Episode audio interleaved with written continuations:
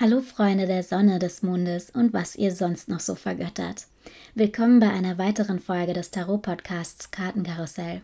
Der Podcast, in dem das Tarot die Fragen stellt. Hier dreht sich alles um Spiritualität, Yoga, Kreativität, holistische Gesundheit, Aktivismus und natürlich Tarot. Für Blicke hinter die Kulisse und mehr Infos über die Gästinnen und ihre Themen folgt uns gern auf unserem Instagram-Profil unter @kartenkarussell und schickt uns dort eure Liebesbriefe und Fragen. Also, ich mische dann schon mal die Karten. Viel Spaß bei der heutigen Folge.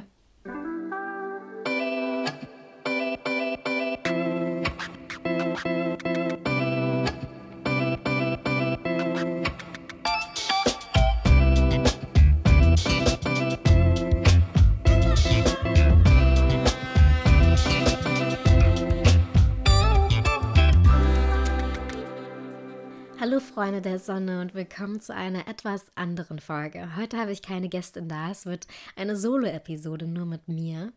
Ähm, und ich dachte, ich greife nochmal ein Thema auf, was wir in Folge 4 kurz angesprochen haben, und zwar das Image des Tarots. Wir hatten damals darüber geredet, dass hm, durch die mediale Präsenz und so wie es dort dargestellt wird, ein größtenteils negativer ja, ein negativer Blick aufs Tarot dargestellt wird. Ich hatte auch euch mal gefragt, was eure Erfahrungen, eure Assoziationen sind und dabei kam das raus. Das ist ja was, was man schon häufiger mal hört. Ich nenne es mal eine spirituelle Art der, der Weissagung. Man entscheidet intuitiv. Meine Erfahrungen über Tarotkarten beschränken sich eigentlich nur auf Filme. Ich würde es so ein bisschen in eine Schublade wie Sternzeichen oder, oder wie Horoskope ähm, stecken. Es sind, glaube ich, auch Karten, die den psychischen Zustand können widerspiegeln Um, ich glaube, die Zukunft vorauszusagen. Ich bin ja beruflich Mathematiker, deswegen fällt es mir schwer, direkt sowas zu glauben. Da diese dort meist genutzt werden, um Leute auszunehmen, um sie zu betrügen. Und es hat halt einen recht spirituellen Charakter. Ich könnte jetzt auch nicht sagen, ob das für mich... Für mystisch ist, sage ich mal, wo halt viele Sachen behandelt wurden. Ihr habt also ebenfalls gesagt, dass das meiste, was ihr über das Tarot gehört habt, eher negativ konnotiert war, in Filmen negativ repräsentiert wurde und ja, irgendwie böse, magisch und mysteriös. Da heute die 13. Folge ist und Halloween gerade erst vorbei ist, dachte ich mir, wir widmen uns mal diesen besagten bösen Karten. Wir finden heute heraus, ob sie denn wirklich so böse sind, ähm, warum wir diese Symbole, diese Karten mit negativen Sachen assoziieren und ja, woher das Image stammt. Wir hatten einmal schon gesagt, dass ähm, die mediale Repräsentation einen großen Teil dazu beiträgt, dass das Tarot so dasteht, wie es jetzt dasteht. Aber auch einige der Symboliken können mit unserer gesellschaftlichen Konvention einfach ja, in Konflikt treten und uns etwas eher Negatives assoziieren, etwas Negatives darstellen, obwohl das vielleicht gar nicht die Grundbedeutung der Karte ist. Wir werden uns das heute genauer anschauen. Zunächst aber, ich habe ja gerade schon gesagt, heute ist die 13. Folge.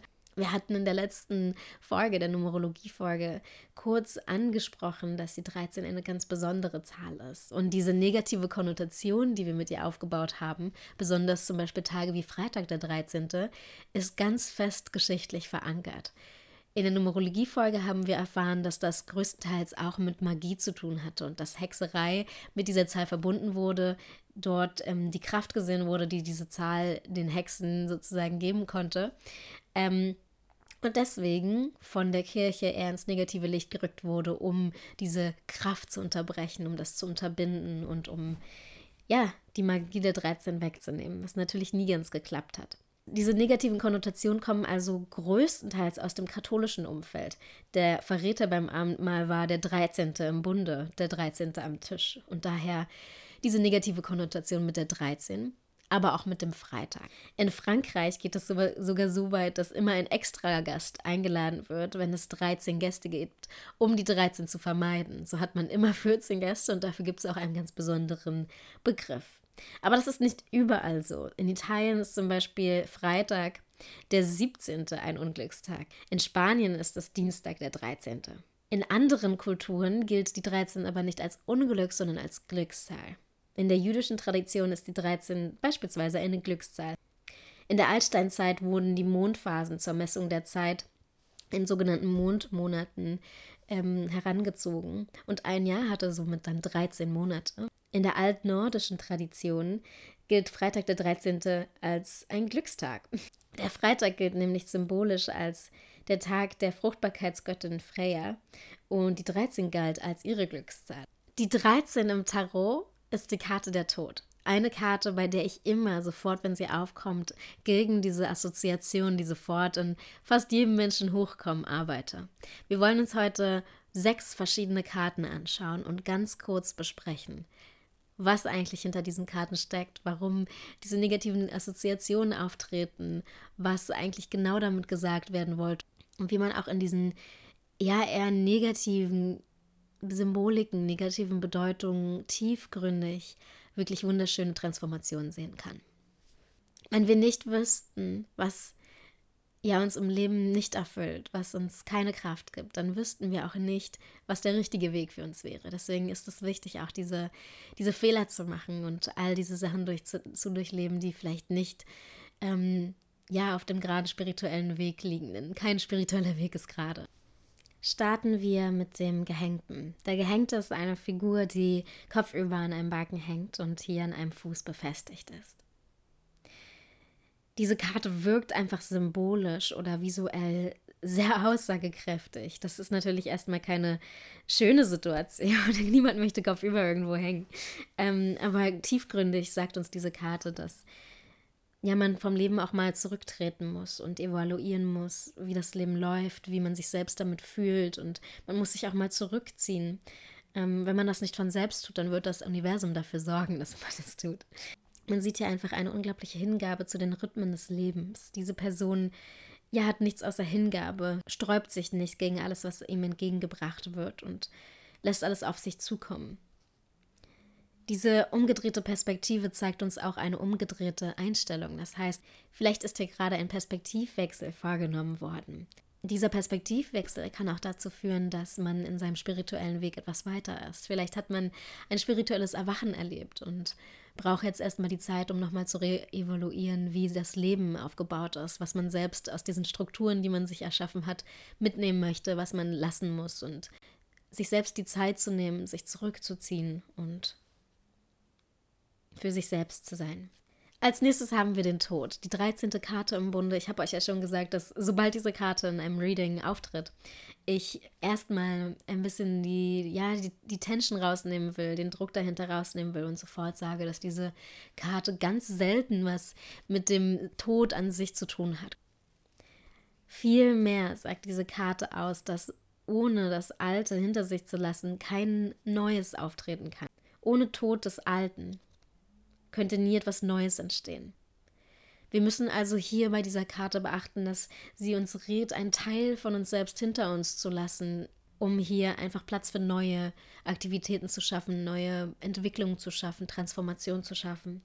Und ja, sie wird, sie spiegelt uns ja so die Schönheit in diesem Gehen lassen, in diesem Letting go of things that don't serve us anymore. Und man sieht hier, wenn ihr euch die Karte einmal anguckt, auf dieser Flagge eine Blume. Man sieht die fünf Teile, die sich davon abtrennen, die fünf Blütenblätter sozusagen. Die fünf steht symbolisch für die Veränderung und symbolisiert hier nochmal diese Veränderung, die der Tod mit sich bringt. Die Veränderung das Gehen lassen etwas Altem, Platz schaffen für etwas Neues, Platz schaffen für ein, die neue Version einer selbst. Die nächste Karte ist der Teufel und ich liebe diese Karte, weil sie so viele Symbole in sich trägt. Also zunächst mal sitzt der Teufel hier auf einem Block. Diesen Block findet man auch noch in anderen Karten wieder. In dieser Karte symbolisiert es ein unvollständiges Wissen, weil der Block nicht ganz vorhanden ist, so wie in der anderen Karte. Wir haben hier also den Teufel. Der Teufel hat die Hand hochgestreckt und hat das Symbol für den Planeten Saturn auf seiner Hand. Der Planet Saturn steht unter anderem für Einschränkungen, Schwächen und ja, Restrictions einfach. Die Karte will uns ganz oft auf negative Gewohnheiten hinweisen, Gewohnheiten, die unserem Körper und unserer Seele nicht gut tun. Hier wird einem gespiegelt, dass man kurzfristige Befriedigung über langzeitiges Wellbeing stellt und somit ja die eigene Gesundheit in Gefahr bringt. Die eigene Gesundheit auf allen Leveln, auf mentaler Ebene, auf physischer Ebene. Wenn man hier genauer hinguckt, sieht man zwei weitere Personen neben dem Teufel auf dieser Karte. Diese zwei Personen haben Hörner, haben auch einen Schwanz. Das heißt, umso länger sie sich hier in dieser Umgebung, in dieser toxischen Umgebung befinden, umso mehr werden sie zum Teufel an sich. Sie sind mit Ketten befestigt, aber wenn ihr genauer hinschaut, dann seht ihr, dass man durch diese Ketten ganz einfach entfliehen könnte. Wenn sie selbst wollten, wenn sie selbst initiieren würden, könnten diese Menschen die Ketten einfach ablegen und sich aus diesem Umfeld entfernen. Das machen sie jedoch nicht, weil sie eben diese kurzfristige Befriedigung suchen. Hier wird ganz oft jegliche Art von Abhängigkeit gespiegelt. Seht diese Karte als Gelegenheit, euch diese negativen Einflüsse ins Bewusstsein zu rücken. Denn erst wenn wir uns bewusst sind, dass wir von etwas abhängig sind, können wir uns von dem lösen oder dagegen dahin arbeiten, uns von dieser Abhängigkeit zu lösen und davon separat zu werden. Solange wir nicht merken, dass irgendetwas, seines Drogen, seines anderen Menschen, einen so großen Einfluss auf uns haben, können wir das auch nicht verhindern, können wir uns nicht lösen. Es ist also ein erster Schritt zur Besserung. Der Turm. Der Turm ist eine sehr chaotische Karte. Man sieht einen Turm, der in Brand steht. Die Spitze des Turmes fällt ab und Menschen stürzen vom Turm. Der Turm an sich steht für dramatische Veränderungen im Leben, ruckartige Veränderungen im Leben, nichts, was man erwartet hat, nichts, auf das man sich hätte vorbereiten können. Ich habe schon in der Numerologie-Folge gesagt, dass das hier sehr intensiv mit Symboliken belastet ist. Wir haben diese 22 Flammen, die ebenfalls vom Turm fliegen. Und die 22 ist hier die Kombination aus der 12, der 12 Zeichen, Sonnenzeichen in der Astrologie und der 10 Spitzen des Baums des Lebens. Das zeigt uns also, dass auch in diesen schwierigen Zeiten, auch in diesen drastischen Veränderungen, trotzdem das Universum bei unserer Seite steht. Und erst durch das Universum selbst diese Veränderung eingeleitet wurde. Wir werden also nicht allein gelassen, wir fallen nicht unkontrolliert irgendwo hin. Es ist alles geplant, es hat alles einen tieferen Sinn. Und diese Veränderung ist genauso wie im Tod eine Möglichkeit, Neues zu erschaffen. Auch hier muss, auch hier muss der Fragende dazu gebracht werden, diese Veränderung einzugehen und diese Veränderung zu durchleben. Anscheinend war es sehr stagnant. Anscheinend hat man sich nicht den Herausforderungen gestellt, die man sich hätte stellen müssen. Und jetzt ist es eben so, dass das sehr drastisch kommt, dass es sehr dramatisch kommt. Aber auch das gibt uns einfach wieder nur die Möglichkeit, hier weiter zu wachsen. Auch hier kann diese dramatische Veränderung wieder für ein spirituelles Erwachen stehen. Dramatische Veränderung, Tod, Stillstehen, Beobachten, aus einem Gebäude fliegen, das ist alles etwas, was uns auf diesen spirituellen Weg bringt.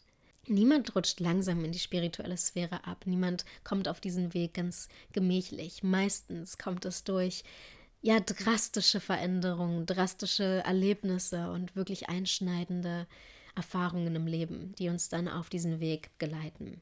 Kommen wir zur fünf der Münzen. Hier sieht man zwei Personen, die leiden. Diese zwei Personen sind von Armut geplagt, von Krankheit geplagt, laufen hier auf Krücken und wirken allgemein sehr, sehr, sehr schwach. Die Karte symbolisiert hier Konflikt und Verlust, besonders materielle Sorgen, da wir uns hier bei den Münzen befinden. Materielle Sorgen, aber wie gesagt auch Krankheit. Es steht ja eine sehr schwierige Zeit bevor. Was die Karte aber ganz dringend sagen möchte, ist, diesen Personen geht es schlecht, die sind krank, sie sind im Arm in diesem Moment. Aber trotzdem überleben sie, trotzdem sind sie noch stark, trotzdem bewegen sie sich noch und trotzdem werden sie auch diese schwierige Phase in ihrem Leben überkommen und danach stärker sein als zuvor. Es ist auch ein Hinweis darauf, Hilfe, die uns offenbart wird, immer anzunehmen, wenn wir sie brauchen und uns nicht die ganze Zeit so abzuschotten, nicht so zu fühlen, als müssten wir durch alles selbst durchkommen. Sie laufen hier nämlich an einer Kirche vorbei und die Kirche wäre ja eigentlich der Ort, an dem sie sich retten könnten, der Ort, der ihnen Friede geben würde, der Ort, der in der Geschichte halt sehr oft Leuten in dieser Situation Sanctuary gegeben hat, einen Ort, um sich zu sammeln, um Kräfte zu sammeln und dass man einfach Hilfe von anderen Menschen auch annimmt, wenn sie einem angeboten wird und man sie gerade wirklich gut gebrauchen kann.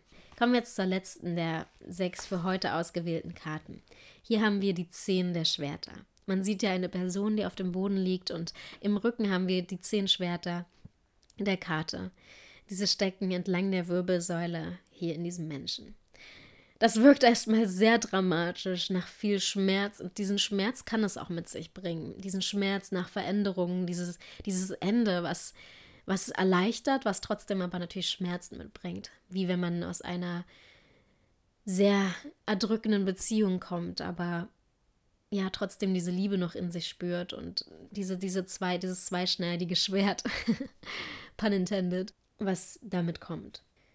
Auch hier, nach dieser Veränderung, nach diesem Abschluss, nach diesem Ende, offenbart sich ein neuer Anfang.